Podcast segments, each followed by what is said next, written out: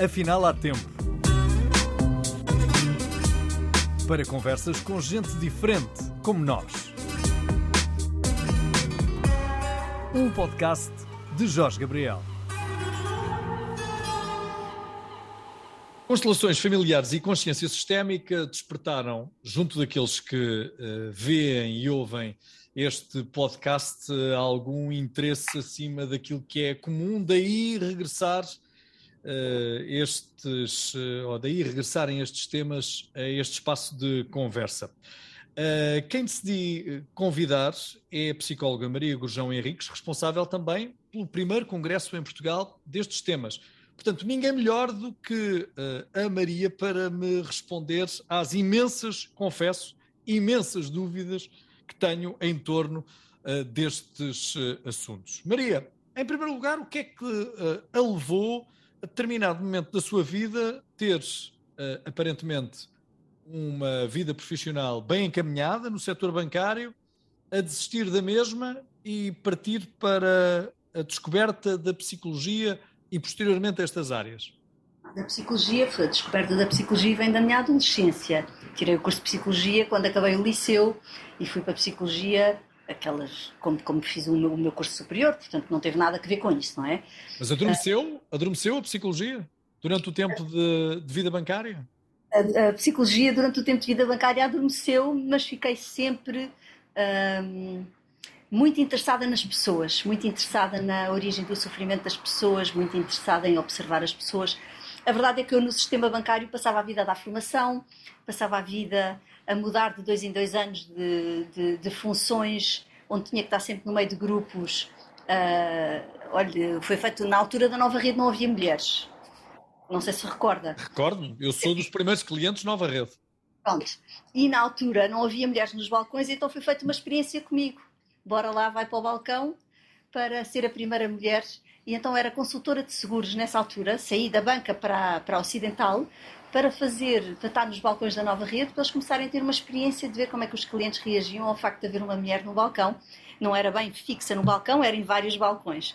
Portanto, lá estava eu a gerir equipas de pessoas, etc. E, portanto, o meu percurso foi sempre muito ligado e associado a grupos de pessoas na área da formação, na área da dinamização comercial, etc, etc. E, portanto, toda a parte e de, de, recrutamento, de formação de técnicas de comunicação na altura no BCP e pronto, e portanto fui sempre, nunca fugi muito da área humana, da área das relações humanas, da área de fazer as pessoas descobrirem a melhor versão delas, enfim, foi por aí. Agora, o que é o que, é que aconteceu comigo? O que aconteceu comigo foi que tive uma, uma ascensão de, de carreira muito rápida. Antes dos 30 anos já era diretora.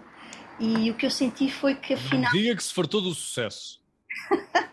não, mas afinal o que eu senti foi que aquilo que eu tinha não me sabia a nada.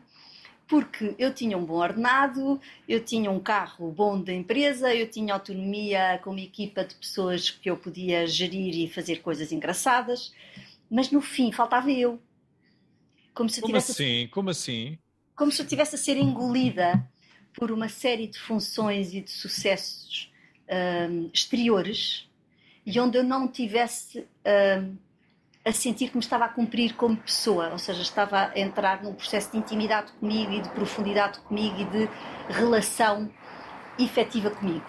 E portanto percebi rapidamente que uh, a minha estadia no banco dependia muito, porque eu era um bocadinho irreverente, e, portanto, como de dois em dois anos mudavam de função, ora tinha um chefe inteligente do ponto de vista emocional que me dava todo o gás para eu ser quem eu era e achava graça e dava-me toda essa liberdade para eu ter a minha equipe para fazer coisas diferentes e novas. Ou tinha um chefe que nem sempre daria lugar a, esse, a essa, a essa, essa faceta. Esse, exatamente, e acabava por me sentir completamente hum, apagada.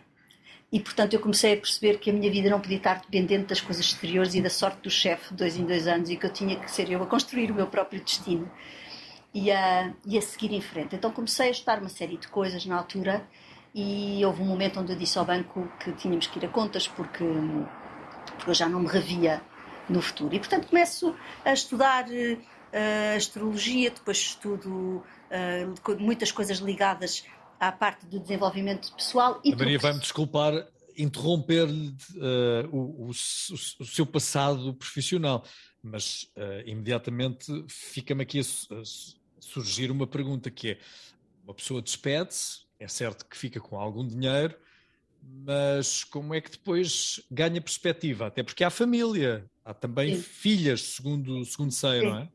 Sim, portanto, nessa altura há duas filhas. Aquilo que eu senti foi que, ao sair do banco, eu tinha que mudar a minha vida e tinha que ir eh, e ser, eh, deixar de viver no campo do fazer e caminhar para o campo do ser.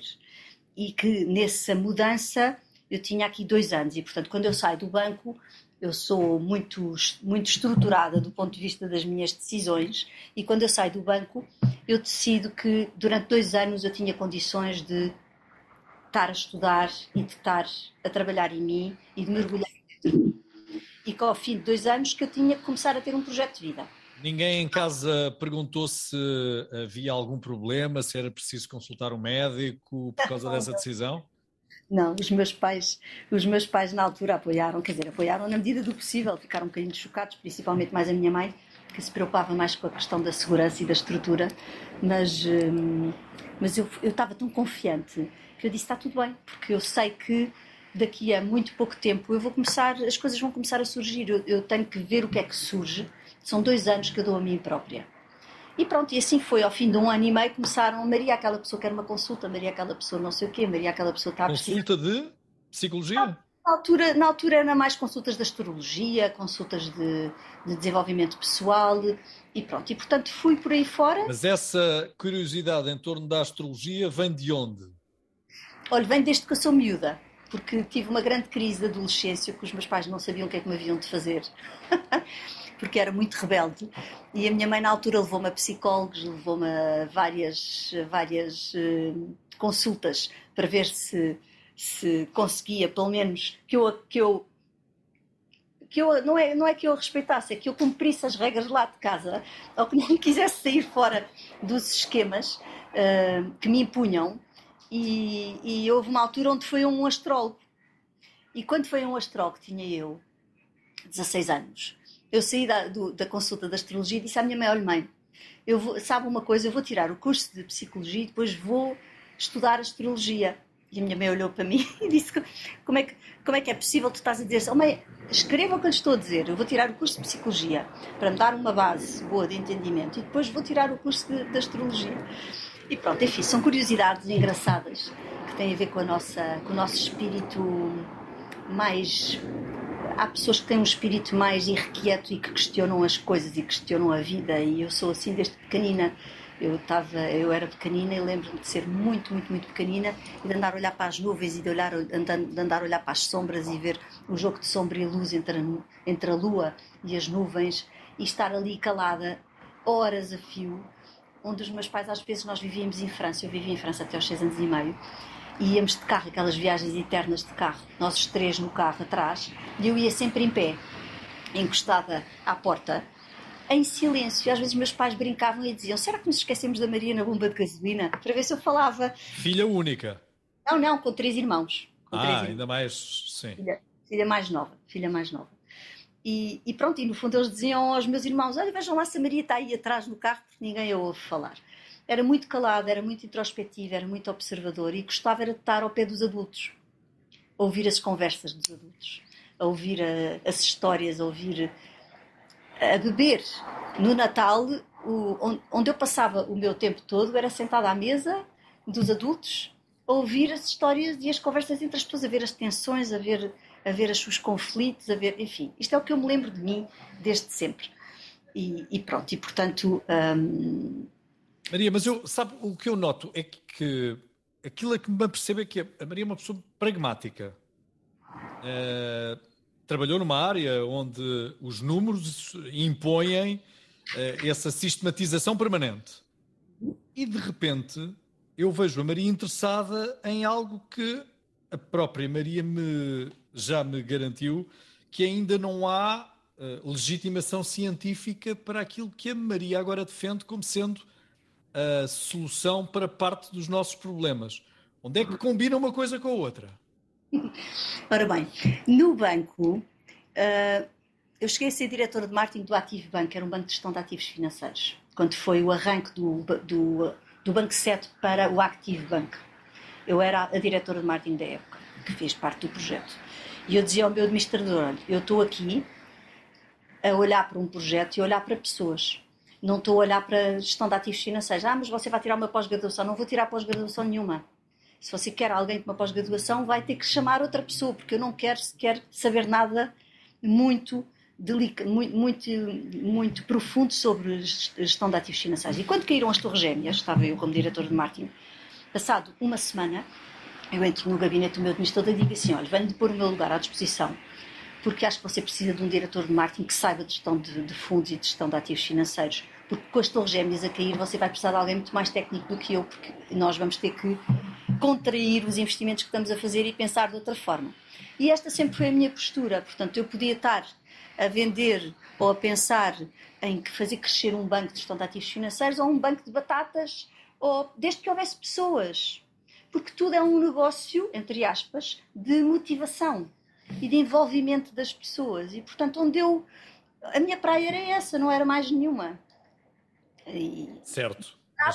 se teve esse sentido, se teve esse sentido de perceber que era a altura de sair uh, desse cargo que ocupava por uh, observar que havia uma outra necessidade da parte do banco, o que lhe pergunto é, e volto a insistir, como é que alguém agora se envolve numa matéria onde provavelmente até as perguntas da Maria são uh, muito mais profundas e muito mais uh, muito mais profundas e muito mais técnicas do que aquelas que eu posso colocar, dado que até a própria Maria reconhece que não há ainda legitimação científica para constelações familiares e consciência sistémica. A legitimação científica, Jorge, é, vamos lá ver, a legitimação científica é da sociedade. Porque nós, infelizmente, temos dois grandes corpos, um corpo mental e um corpo espiritual, ou um corpo divino.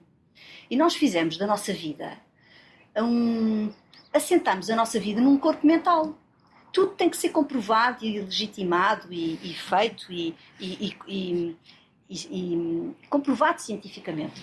Mas que sentido faz comprovar algo cientificamente se eu vejo na prática os resultados disso. Ou seja, a própria psicologia, para chegar onde chegou hoje, também passou pelo processo. E houve pessoas que acreditaram e foram em frente. Eu sinto que estou a abrir portas enormes para o nosso país, para a nossa cultura, para.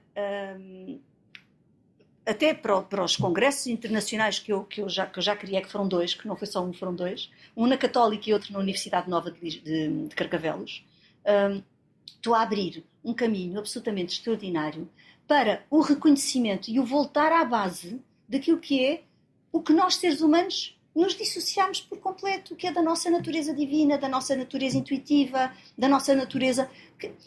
Vamos lá ver, nós deixamos, nós para fazer crescer o nosso corpo mental, nós mirramos o corpo espiritual e intuitivo. Porque hoje em dia não é aceitável que numa reunião a pessoa diga, ah, vamos para ali porque eu sinto. A pessoa diz, sentes, mas sentes o quê? Nós somos muito mais, muito mais poderosos a sentir do que a pensar. Somos sensitivos, é certo. Eu, somos eu sensitivos. Eu consigo perceber isso porque todos os dias nós temos um comportamento diferente. Logo é porque somos sensíveis e não somos apenas máquinas de zeros e uns. Mas nós não fomos criados numa base espiritual, numa base de fé e de crença de algo que nós não vemos, a que lhe chamamos Deus, uns chamarão uh, Maomé, outros chamarão outra inspiração qualquer? A minha opinião é que não, por uma razão muito simples, porque nós fomos criados para ter medo e para sermos formatados em determinadas religiões, e onde temos muito pouca liberdade para, para, para, para entender. Ou seja, a religião ocupa um lugar de, uma grande, de um grande diâmetro da sociedade. Infelizmente, e eu digo infelizmente, atenção, porque até parece um paradoxo, infelizmente, cada vez menos, porque as pessoas estão a abandonar as religiões. Por um lado, ainda bem, porque esse abandono implica um processo de questionar e de individuação e de sair do medo, da repressão e da culpa. Mas, por outro, elas estão, elas estão-se a distanciar. Se fosse por isso, seria ótimo. Só que as pessoas estão-se a distanciar da religião porque estão simplesmente a alienar-se de tudo. A religião tem características fundamentais para, para a sociedade civil em que nós vivemos: desenvolvimento das virtudes, balizar as pessoas do ponto de vista de caráter e daquilo que é, que é aceito pela nossa supervisão como aceitável, honesto e, e, e, bondoso para com o outro, não é? E, portanto, antigamente você tinha a sociedade e a sociedade tinha essencialmente o grande diâmetro das pessoas que estavam dentro da religião.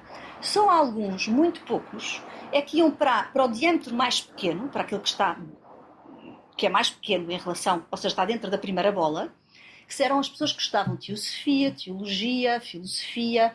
Algumas pessoas das religiões tinham essa curiosidade de olhar um bocadinho mais fundo, de olhar um bocadinho mais alto e um bocadinho mais longe e procurarem um entendimento daquilo que é os mistérios da religião.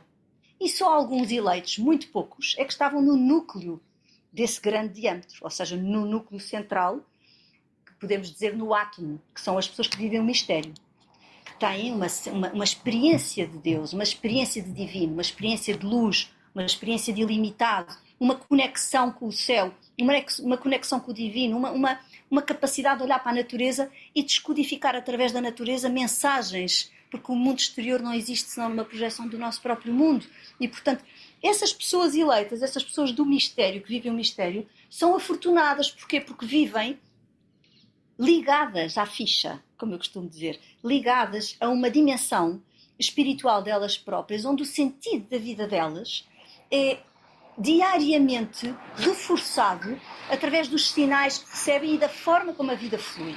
São pessoas que acabam por estar com o seu inconsciente e com o seu consciente alinhadas, porque alinhadas com a sua vida, alinhadas com a sua alma, alinhadas com a sua essência que é que acontece na sociedade hoje em dia? É que estes três diâmetros, do núcleo do mistério à filosofia, teologia, uh, religião, aos, aos, aos, que estudam, não é? Uh, teosofia, teologia e por aí adiante, e às pessoas das religiões, você está a migrar para um novo, para um novo diâmetro muito maior, que é a ciência. Então a ciência passou a ter a autoridade que antigamente a religião tinha. Ai, não, eu não faço aquilo porque a ciência não comprovou.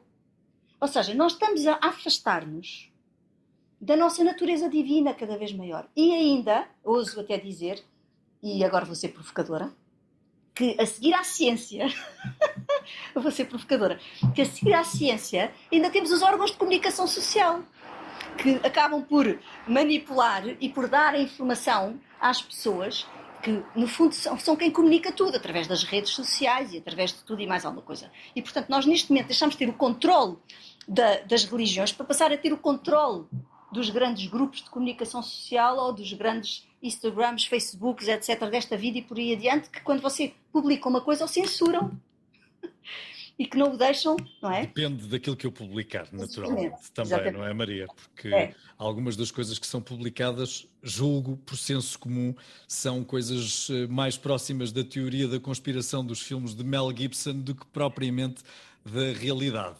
Mas isso daria outra conversa, daria outra, outra discussão. Maria. O que, que, é que nós mas, falamos aqui? Diga, diga. Mas, diga. Maria, mas não nos percamos. Mas como é que está a sua fé?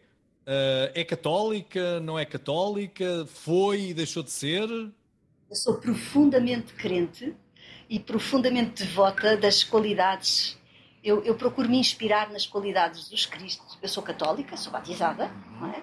E acho que nunca fui tão crente e tão ligada como sou hoje em dia muito mais do que quando estava na igreja e pertencia a grupos e cantava na missa, cantei na missa durante anos e portanto sempre fui a minha forma de me relacionar com Deus sempre foi de uma forma muito uh, a cantar, por exemplo, a cantar sinto o meu corpo todo a vibrar, emociono-me, é como se houvesse uma expansão de mim própria, uma expressão da minha individualidade e do amor que me que, que, me, que me extravasa e que passa para além de mim, enfim, toda essa essa relação com o divino, para mim, é uma relação da natureza. Eu posso sentir a presença de Deus a bramar.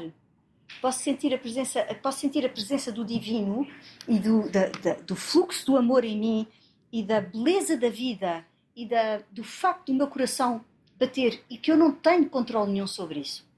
Então não é a fé que está em causa, é o uso que alguns homens fizeram, o mau uso que alguns homens fizeram da fé de todos, é isso?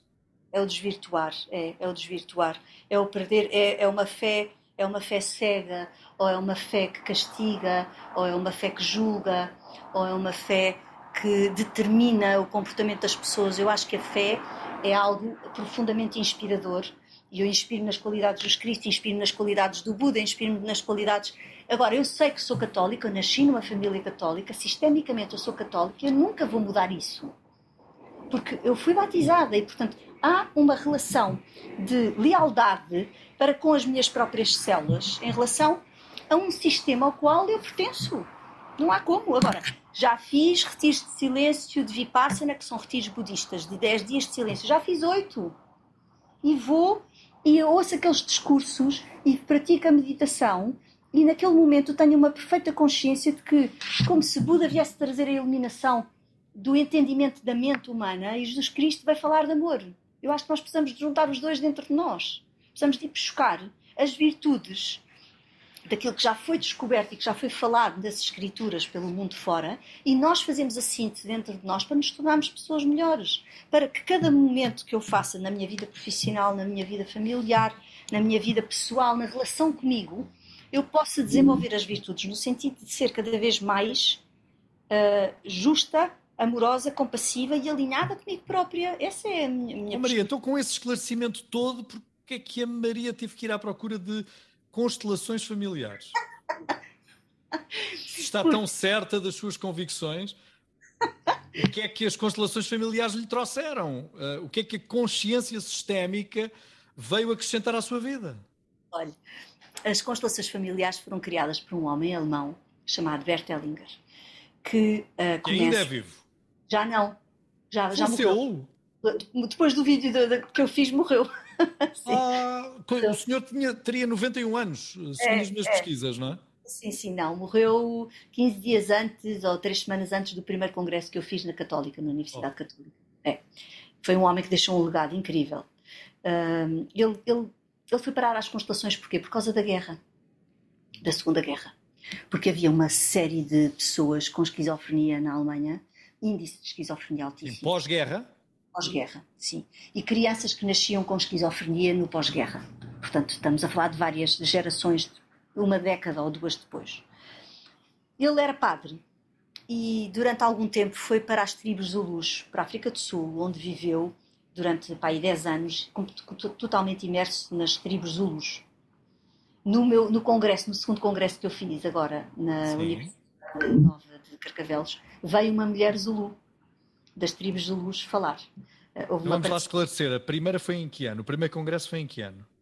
já nem me lembro, portanto o último congresso foi... Nós primeiro foi na Católica, não foi? Na Católica. E o segundo foi na Universidade Nova de Carcavelos. Sim. Foi em plena pandemia. foi em plena pandemia, com 70 palestrantes a nível internacional, foi assim uma aventura, mas conseguimos... Foi no final da pandemia, portanto foi no verão passado. Okay. Foi em julho do verão passado. Agora está a fazer agora um ano. Vai fazer agora um ano. E, e, portanto, as tribos Zulus trabalham. Ele foi à origem e à, à origem daquilo que é a forma como o ser humano antigamente vivia. Quando nós vamos para uma tribo, há um respeito profundo pela ordem. Quem nasce primeiro tem mais sabedoria que quem nasce depois. Portanto, imagino que antigamente. Sabedoria ou experiência?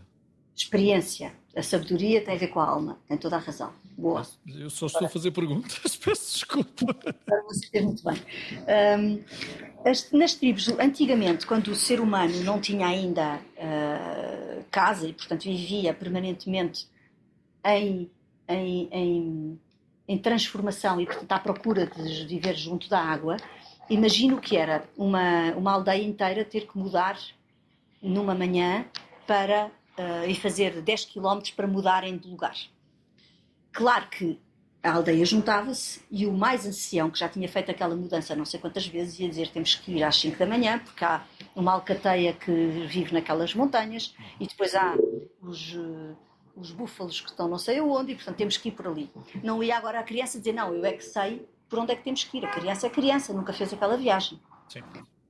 A ordem a ordem é um dos pontos essenciais da vida.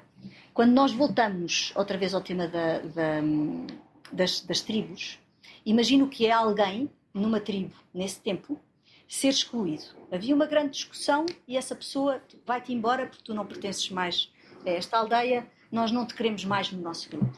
O que é que acontecia a essa pessoa? Essa pessoa muito provavelmente não tinha como sobreviver, iria morrer.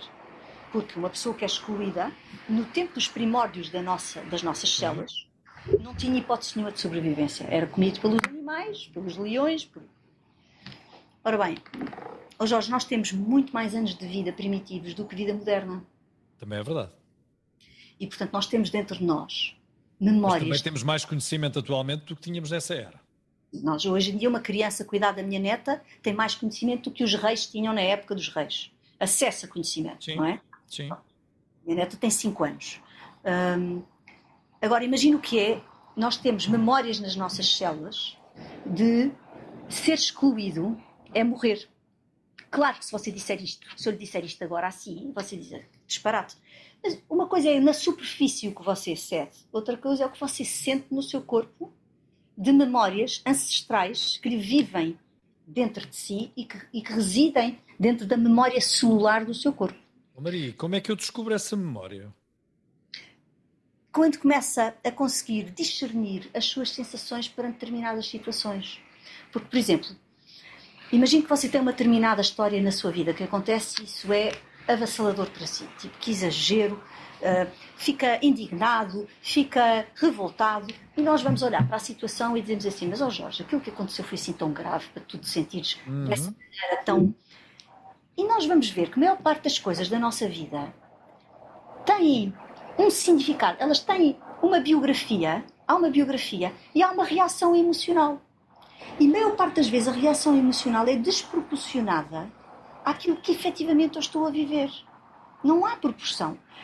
Tudo o que é carga a mais é sistémico, ou seja, você não está a carregar só, não é só a sua experiência, é a sua experiência mais o jus de mora do pessoal todo que está atrás de si e que você traz dentro de si e que de alguma maneira está em reação naquele momento. Oh, Maria, mas então não seria suficiente chamarmos-lhe ponderação?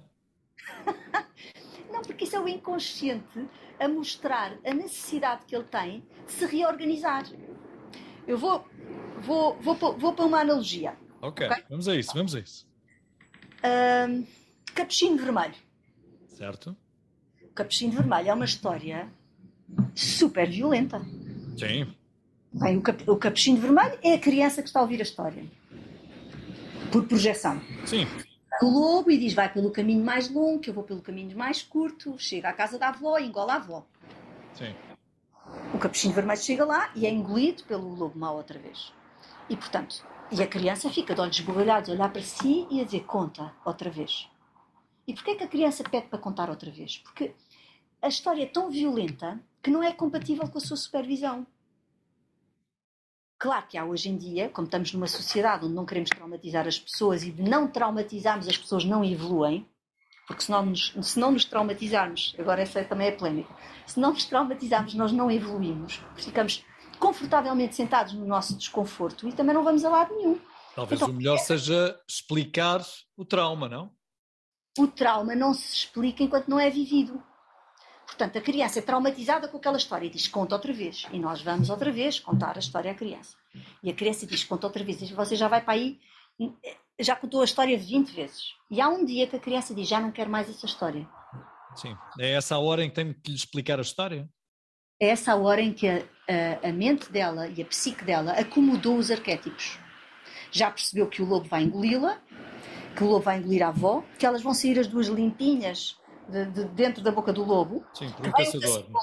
que põe, que põe pedras, e o lobo não é morto, é o próprio lobo que vai beber água ao rio e que com as pedras nunca mais ninguém o viu. Uhum. Portanto, há uma moral. E a criança não consegue acomodar a história toda de uma vez porque é demasiado para a psique dela e precisa de repetir a história vezes sem conta até que a psique acomode todos os arquétipos e ela consiga lidar com essa história e diga agora eu já quero outra história porque essa já, essa já está. A aprendizagem já está feita. Por isso é que é tão importante nós continuarmos a contar histórias às nossas crianças. Agora, a minha pergunta, Jorge, é qual é a diferença entre a história do lobo mau para uma criança e os, e os eventos da sua biografia para si? Qual é a diferença entre tudo aquilo que esta criança ouve e todas estas histórias que ela precisa de repetir vezes sem conta e aquilo que é a minha vida e a minha biografia, que eu atraio os mesmos padrões vezes sem conta até eu ser capaz de os superar, de os sublimar e de me transformar através deles. Maria, nós não vivemos propriamente uma história de capuchinho vermelho recentemente com uh, Covid, mas uma das maiores preocupações foi tentar perceber como é que as crianças e os adolescentes iriam resistir uh, ao facto das crianças não poderem ter a chamada vida normal. Isso. E é, é dramático, hein? É, drama, é, é, verdadeiramente dramático. Crianças, por exemplo, da idade da minha neta, com 5 anos, que estavam num processo de confiança num infantário, a sair de, das asas da mãe e a ganhar o seu próprio espaço, de repente são confinados e quando vão à rua não toques no, no corrimão, não faças assim, não metas a mão na boca. Portanto, nós, estamos, nós vamos assistir num espaço de meses a fobias e a inseguranças estruturais de uma série de camadas destes jovens absolutamente dramáticas. Maria, mas essa não é a função dos educadores? Pai e mãe não devem acompanhar os seus filhos e tentar uh, resolver as dúvidas uh, que eles uh, têm? Claro que é, é a função dos pais e dos educadores. O problema é que nós vivemos tempos totalmente atípicos. Nós nunca imaginámos que iríamos viver uh, em plena, nesta época que estamos a viver, aquilo que temos estado a viver nos últimos dois anos, todos fechados em casa. Para pais que têm filhos dentro de casa é duro, a trabalharem com os pais e com os filhos ali, com, enfim. Portanto, estamos a falar de. de, de, de... Maria, eu não estou em consulta, mas agora eh, atrevo-me a perguntar-lhe: não andaram esses pais também a queixar-se durante anos de que não tinham tempo para estar em casa e de que não tinham tempo para estar com os filhos e é. que não tinham tempo para estar sentados à mesa e que não tinham tempo para conviver. Nós queixamos-nos sempre do que não temos. E agora queixam-se que não têm tempo para eles próprios, que não têm tempo e espaço para trabalhar, que não têm tempo. Ou seja, nós, a mente é eternamente insatisfeita. Então, e... como é que as constelações familiares e a consciência sistémica podem ajudar? Vamos lá voltar ao tema inicial. Vamos voltar ao tema inicial. Portanto, nós temos as três ordens. E temos a ordem da inclusão, Ser excluído é, é, é, ter uma experiência de morte e arcaicamente, ao nível das nossas células, nós temos essa, essa experiência e, portanto, o fluxo do amor é interrompido. As constelações olham para todo o fluxo do amor que é interrompido. Ou seja, imagine que é como um barco e você dentro da família tem, a família está dentro desse barco e esse barco, porque a família também tem alma. Portugal também tem alma. É muito importante nós percebermos isto. Nós temos a nossa alma e e na natureza, as árvores têm alma, Portugal tem alma, as cidades têm alma e as famílias têm alma. E, portanto, nós, quando há um desequilíbrio, há algo que, que é interrompido. Imagina, o barco vai virar, só que o barco não vira, porque alguém, por amor, vai equilibrar o barco. Portanto, nós, à nascença, estamos tramados, Maria, porque o filho bateu na mãe. pois é verdade. Diz a história, não é? a, nossa, a nossa história o, a origem de Portugal não é nada sistémica. Pois. Temos de ordens, é verdade, é verdade, não é nada sistémica. Temos aqui um problema sistémico bem grave para resolver na nossa origem. É verdade. Mas pronto, portanto, temos a lei, temos o equilíbrio entre dar e receber, temos o direito a pertencer e temos a ordem. Se você tiver um problema na sua vida, seja ele qual for, Jorge, profissional, pessoal, amoroso, com os seus filhos, com, consigo próprio, você coloca-se a si próprio uma destas três perguntas. Perante este problema que eu tenho, isto vem das tribos zulus, isto vem do, dos primórdios da história da vida, do, da vida humana. O respeito por estas três leis. São as leis da natureza. Vamos lá enunciá-las outra vez. Direito a pertencer. Direito a pertencer, a ordem, a Sim. ordem, e, e o equilíbrio entre dar e receber. Equilíbrio ordem, entre dar e receber, ok. A ordem, eu dou-lhe um exemplo muito prático. Há uma nascente de um rio. Esse rio vai por ali fora pela encosta.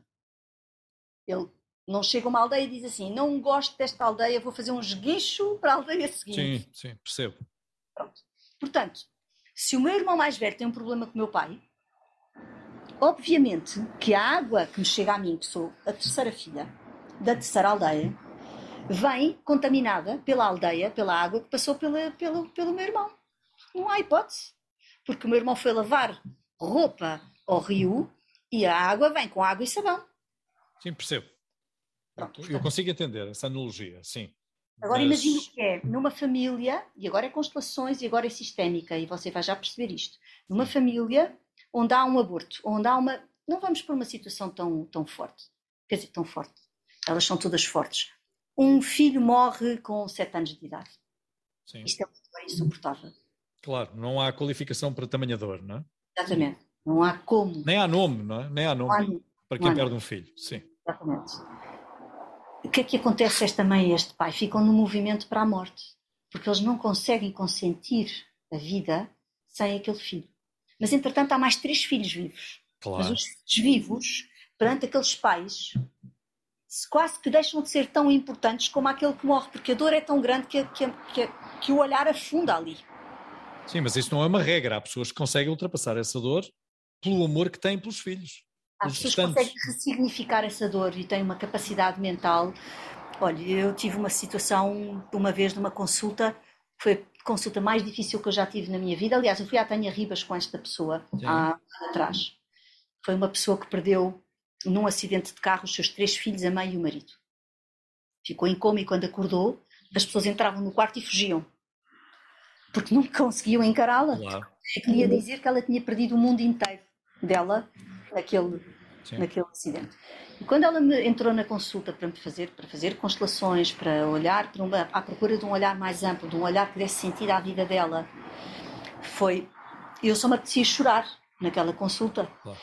Fiz um esforço enorme. E no fim até lhe disse: olha, hoje você sai e não pode pagar a consulta, porque hoje quem recebeu uma consulta fui eu ao, ao conhecê-la. Por uhum. favor, pague esta consulta, porque eu não me sinto digna de receber um, a troca da consulta. Pronto, isto é só um exemplo, porque há, há pessoas que têm uma capacidade. O ser humano tem uma capacidade de sofrer e de passar por situações que eu às vezes fico absolutamente. Hum, fico sem palavras. Fico sem palavras. Mas voltando às ordens, portanto, nós temos o direito a pertencer, o equilíbrio entre dar e receber e a ordem. Se você tiver um problema na sua vida, vai colocar-se uma destas três perguntas. Perante este problema, alguém está a ser excluído? e rapidamente você vai perceber que, perante a dinâmica do problema, se calhar estamos a excluir alguém. Se incluir essa, essa pessoa, o problema vai se resolver. Perante o problema, há equilíbrio entre dar e receber? Eu estou bem naquilo que eu estou a dar e naquilo que eu estou a receber? Está a haver justiça, equidade, dignidade nesta troca? E se formos a ver, se o problema estiver nessa ordem, você vai conseguir resolver. Eu estou. Hum, a cumprir a ordem, ou seja, se eu compro uma empresa, por exemplo, eu estou a respeitar uhum. as pessoas que vieram antes e a dignificar para pegar nisto e ir em frente. Por exemplo, partilhas. Um, imagino que um irmão, e isto é a lei do universo, Jorge, não é uma coisa da sistémica. A sistémica só traz para a sociedade comum as leis do universo, isto não é nada de especial, é uma, são leis que você reconhece na sua alma, que, que lhe caem bem porque faz todo o sentido. Não estamos a falar de uma de, de descobrir a pólvora. Não estamos Maria, a... mas quando fala em leis do universo, fala em, em que em concreto? Por exemplo, se houver um, um irmão que passa a perna ao outro em partilhas Sim. e que fica com um terreno maior e com uma parte da herança, o que vai acontecer é que essa pessoa que está a passar a perna ao irmão não vai conseguir fazer dinheiro ou fazer fluir aquilo que recebeu em cima da infelicidade do outro ser vivo. Porque há um fluxo da vida. E o fluxo da vida é, tem, uma, tem uma ética. E há determinadas. Então é, é isso que falta provar à ciência? É essa regra que sempre que passamos a perna, se quiser, sempre que provamos desamor ao outro, nós acabamos por o receber, o desamor? Uma coisa é consciência sistémica, e consciência sistémica faz parte da ciência. Você tem a física quântica, Sim. o âmbito Goswami tem todos os físicos quânticos a falarem de sistémica. De, a sistémica está completamente legitimada pela ciência. A, a visão sistémica, das, nós estamos todos interligados. O Covid é um exemplo de sistémica. Sim. Mas isso é uma coisa, outra coisa é eu passar a perna, a passar a perna ao meu irmão sim, numa sim. herança, não é exatamente Pronto. o mesmo, não é? Já vou lá, já vou lá. O, a crise do subprime é sistémico. Uh, houve uma Sim, nós já sabíamos que ia acontecer, não é? Exatamente, é e, vai, e vai tipo dominó e, claro, e claro. dominou. Uh, é preciso perceber que a consciência sistémica é um paradigma de vida, não tem nada a ver com ciência. É, está totalmente legitimado pela ciência. Sim, tem... sim, é a história da borboleta que bate as asas no Japão e acaba por causar uma tempestade no outro lado qualquer. A, a quântica já provou isso. Estamos a falar é de as constelações familiares é que não estão legitimadas pela ciência. Então, mas há desamor. Que é uma ferramenta da consciência sistémica. Então não vamos misturar as duas coisas. É. Eu, por exemplo, registrei a marca consciência sistémica e não posso registrar a marca consciência sistémica, porque é do senso comum. Eu posso registrar um logotipo com a marca consciência sistémica. Então, é o logotipo que a pessoa não pode usar aquele nome com aquele logotipo, mas o nome em si eu não posso apropriar dele, porque ele faz parte do senso comum. Portanto, a consciência sistémica é de facto, nós estamos todos ligados num emaranhado e numa teia invisível de amor entre todos nós, Sim. e que as sincronicidades, que são movimentos acausais, também estão provados pela ciência que é você pensa numa pessoa e ela telefona-lhe. Você diz, uau, o que é que aconteceu? Coincidência, eu... dizem? Dizem coincidência, mas não é coincidência, é sincronicidade, que é um movimento acausal. Você não sabe a sua origem. A verdade é que houve um campo, um campo energético que vibrou e que fez acontecer duas coisas. Oh Maria, não me leva mal, mas isso seria muito fácil porque nós sempre que precisássemos de falar de alguém pensávamos muito nessa pessoa e essa pessoa acabava por nos ligar. Não? É? E há pessoas que têm esse dom. Conseguem fazer isso? Há pessoas que têm esse dom, há pessoas que têm esse dom. Pessoas mais, mais com força mental mais trabalhadas têm esse dom, mas não vamos entrar por aí. Que isso já não, é... não, não, não. Estou a ir atrás da conversa, só estou a ir é. atrás da conversa. As constelações familiares é que não estão legitimadas pela, pela, pela ciência. Porquê? Porque as constelações familiares, você tem duas formas de trabalhar nas constelações familiares. Trabalha-se em grupo, com grupos de pessoas e você vem com uma determinada dinâmica ou questão para colocar de algo, de um padrão que você tem que está em repetição. Padrão de sofrimento? Ou padrão também pode ser padrão de felicidade? Pode ser o que você quiser, o padrão é? de, felicidade. Pode ser o que quiser, padrão de sofrimento, padrão de felicidade. E nós só nos queixamos quando temos dor. Não Isso. nos queixamos ou publicitamos quando temos amor. Não, não, porque isto também é, quando temos amor, também rapidamente arranjamos maneira do, de entrar na insatisfação, portanto. Nunca é suficiente para o ser humano, é, é isso? suficiente, o ser humano é. vive é. na mente e a mente está permanentemente à vida de alguma coisa mais. Insaciável. Exatamente, exatamente. Uh, alguém que aprofunde uh, os seus conhecimentos sobre constelações familiares, o que pode fazer é superar alguns traumas que não consegue justificar que existam, é isso? É uma grande liberdade, Jorge. É, você ganha um novo mundo, você ganha uma nova visão da vida, porque você percebe-se que a, a, quantidade de coisas que você carrega que são por amor. Carrega por amor a dor da mãe, carrega por amor a dor do pai, é, é chamado a, a, a, repetir coisas, a, a tomar decisões e a optar por escolhas que na verdade gasta uma energia louca porque não está totalmente alinhado com o seu propósito de realização, mas alinhado com um amor maior que é o amor pela família, até poder olhar para o seu amor próprio e poder construir à sua maneira já naquilo que é efetivamente a sua originalidade. Nós Maria, somos... eu sei que a, a Maria tem o seu tempo limitado, mas agora as famílias multiplicam-se, ou seja, são muitos os casos de casais divorciados que tentam outras famílias. Bom, isso então vai dar uma salganhada. Que ainda nascem filhos de outras relações, não é? Sim, e que têm sim. que conviver com os filhos de relações anteriores dos seus pais. Sabe que eu acredito que as coisas que vão acontecendo do ponto de vista arquetípico também têm a ver com a evolução do próprio ser humano ou o potencial de evolução do próprio ser humano.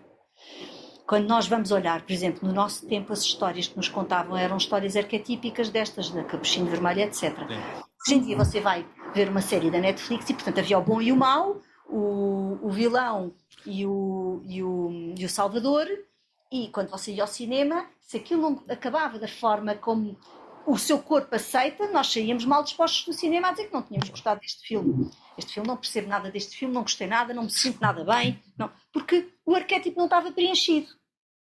E isso é visceral. Isso é visceral. Não há cá mente que aguente perceber isto. O corpo denuncia. O corpo sim, é sim, sim, sim. É, é algo que nos incomoda. Claro. que é que está a acontecer neste momento nas séries da Netflix que os adolescentes e os adultos, alguns adultos também veem? O vilão é, é, é, é vilão e depois também é salvador. Há uma também é bonzinho, também é bonzinho. É bonzinho e depois já é mau e depois já é bonzinho e as pessoas estão a ser trocadas, como se já não houvesse os extremos. É como se estivéssemos a brincar aos arquétipos. E isto também faz parte da própria evolução da humanidade, porque nós temos que evoluir para deixar de, de julgar e de condicionar as pessoas por aquilo que elas fazem, mas perceber as circunstâncias que uma pessoa, numa circunstância pode ser uma coisa e noutra pode ser noutra. E nós temos que começar a ter, a ganhar esta flexibilidade de entender a pessoa e os seus atos, não por aquilo, por uma definição daquilo que ela é, mas das suas idiosincrasias. E começar a, a, a humanizar e a pôr amor aqui dentro e a entender que não é a pessoa em si. Eu às vezes faço coisas e digo coisas dos quais não me orgulho nada. Para eu já estar muito melhor do que estou. E quando isso acontece, eu só penso para mim própria, ok Maria, tu não és isto por inteiro, tu também és isto, mas tu não és isto por inteiro. Bora lá, chama a ti outras partes de ti que te deem o apoio agora que tu estás a precisar para poderes olhar para esta parte de ti que acabou de dizer isto ou fazer isto com a qual tu não estás nada contente, mas que tu também és isto e tu tens. É como se eu precisasse mais do que nunca de mim própria para me pacificar num momento onde eu, infelizmente, não tive altura, não consegui. Não, não somos todos bons, mas também não somos todos maus. Não, somos um, um... Temos o verso e o reverso connosco. Como você tem agora, luz na sua cara e sombra na sua camisa que é provocada pelo sol que está a ser refletido ali numa outra janela, numa outra varanda. Mas, portanto, temos o verso e o reverso. Temos é que tentar viver mais o amor, o que é positivo, do que é negativo e o desamor, se quiser, é isso? Desenvolver as nossas virtudes e percebermos que nós somos um ser humano com uma curta experiência espírita, somos seres divinos com uma curta experiência humana e que estamos aqui para reintegrar o nosso ser e para aprender e voltar a amar partes de nós que nós deixámos de amar, vazios de amor que nós fomos tendo ao longo dos tempos e que se repetem pedindo-nos a oportunidade de cuidarmos e trazermos e trazermos para dentro de nós essa parte de nós. Ok, Maria. Voltaremos a conversar com certeza sobre este assunto, porque julgo que atrás do segundo Congresso de Consciência Sistémica, ou de Consciência uh, Geral, se quiser, Uh, viram outros e mais pessoas também surgirão para conversar sobre este assunto e para aprofundarmos um pouco mais sobre este tema. Muito obrigado. Obrigada eu pela confiança e pelo convite e continuo a fazer o seu bom trabalho. Obrigado. A entrevista na íntegra estará disponível no Spotify e no canal de YouTube Jorge Gabriel Oficial.